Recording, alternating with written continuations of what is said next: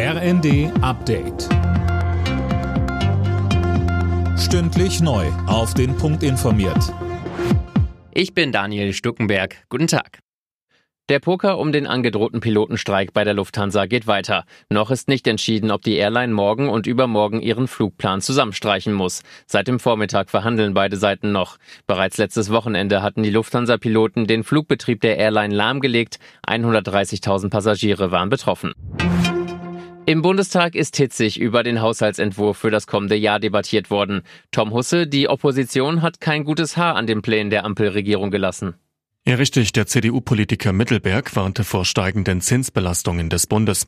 Ein düsteres Szenario zeichnet die AfD. Sie sieht schon einen Nachtragshaushalt auf uns zukommen.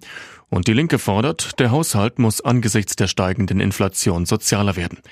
Der Entwurf der Bundesregierung sieht für das kommende Jahr Ausgaben in Höhe von rund 445 Milliarden Euro vor.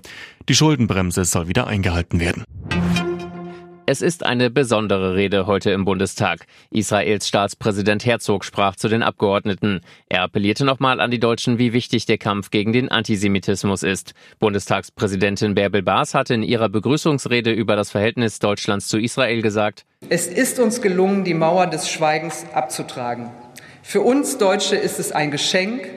Israelis und Deutsche sprechen miteinander über die zutiefst schmerzhafte Vergangenheit, aber auch über die gemeinsame, hoffnungsvolle Zukunft. Wer schon immer mal einem Hoch oder einem Tief seinen Namen geben wollte, kann das ab Mitternacht beantragen. Im kommenden Jahr bekommen die Hochs weibliche und die Tiefs männliche Namen. Die Einnahmen finanzieren die Ausbildung und Fortführung der Wetterstation an der Freien Uni Berlin. Alle Nachrichten auf rnd.de